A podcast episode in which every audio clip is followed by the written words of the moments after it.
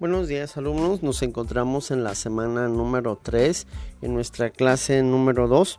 Eh, recordando que en la, en la, pasada clase nosotros vimos la Tierra como un astro, como tema principal, donde vimos el origen del sistema solar. Sí, eh, en esta clase vamos a, a checar la influencia del Sol y de la Luna.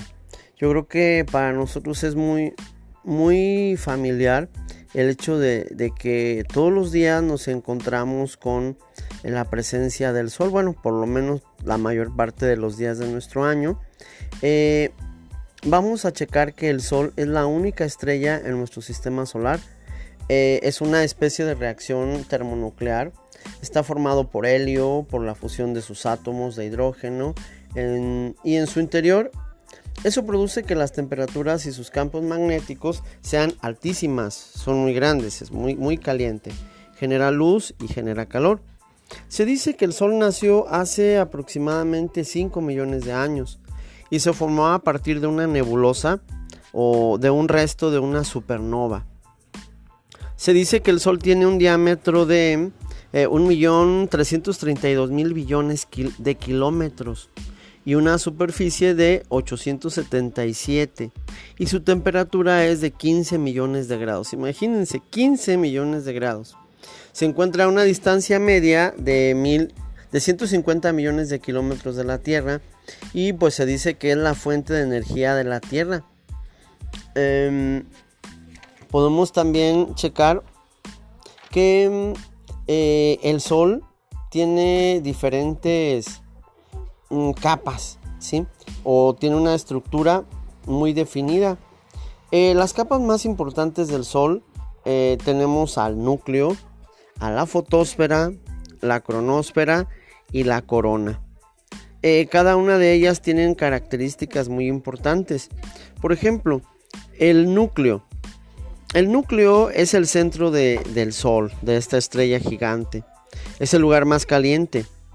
El calor que se produce en esta capa se debe a la fusión de núcleos atómicos de hidrógeno que se convierten en helio y tardan casi 10 millones de años en salir del Sol. Mm, la temperatura del núcleo son 15, 15 millones, fíjense, 15 millones de grados. Mm, podemos comentar también a la, a la corona. ¿Qué es la corona? Eh, quizás sería una de las partes que nosotros conocemos más de, del sol, ya que son como esos rayos o esas especies de como lumbre o llama que nosotros vemos en el sol diariamente. Bueno, es esa zona o esa capa más extensa del sol. Se extiende por más de un millón de, kilómetros, mm, adentrándose en espacio interplanetario. Puede observarse durante los eclipses totales del Sol, cuando la Luna cubre el disco solar. Eh, su espesor en kilómetros es aproximado de entre un millón y un millón doscientos mil. Estamos hablando de kilómetros. Bueno, eh, algunas características importantes del Sol. Mm, su periodo de rotación es de 27 días en el Ecuador y de 31 días en los polos. Eh, las capas del Sol, es decir, el Sol tiene varias capas como lo acabo de, mencionar anteriormente. Em, también podemos comentar que el Sol es una estrella a la cual la podemos imaginar como una bola o como una cebolla que puede dividirse en capas concéntricas de dentro hacia afuera. Ya las eh, mencioné ahorita. Y bueno, entonces algunos de los aspectos importantes que también podemos mencionar del Sol es esa influencia de la radiación solar en la superficie terrestre. Recordemos que la fotosíntesis es una, mm, un proceso importante que se da en, nuestro, en nuestra Tierra gracias a la luz del Sol. ¿Sí? La luz del Sol se recolecta en la Tierra como calor lo cual influye directamente en el proceso biológico llamado fotosíntesis. ¿Sí? Em, bueno, podemos también mencionar que el único planeta del sistema solar donde se reconocen formas de vida es en la Tierra, debido a que tiene la distancia ideal con respecto al Sol para que esto se presente.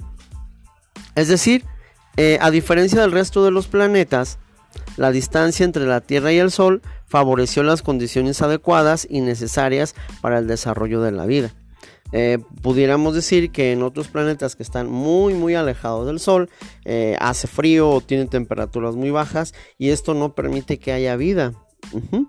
Y bueno, también podemos decir que con la debido a la energía calorífica del Sol que se ha presentado desde hace millones de años, eh, la evolución de los planetas y con ello la de otros seres vivos como los animales y bueno, claro, por supuesto, la del ser humano.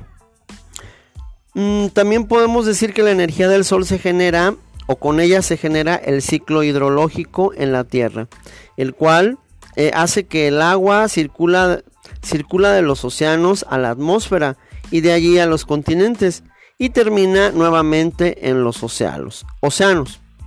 El Sol produce energía electromagnética. Y bueno, esa energía electromagnética también suele generar las llamadas tormentas solares.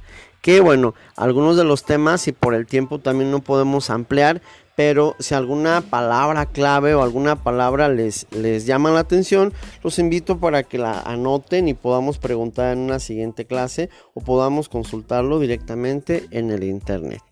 Nos vemos la siguiente clase, jóvenes. Esperemos que hayamos aprendido acerca de, del sol, sus capas y lo que con ello conlleva. Gracias.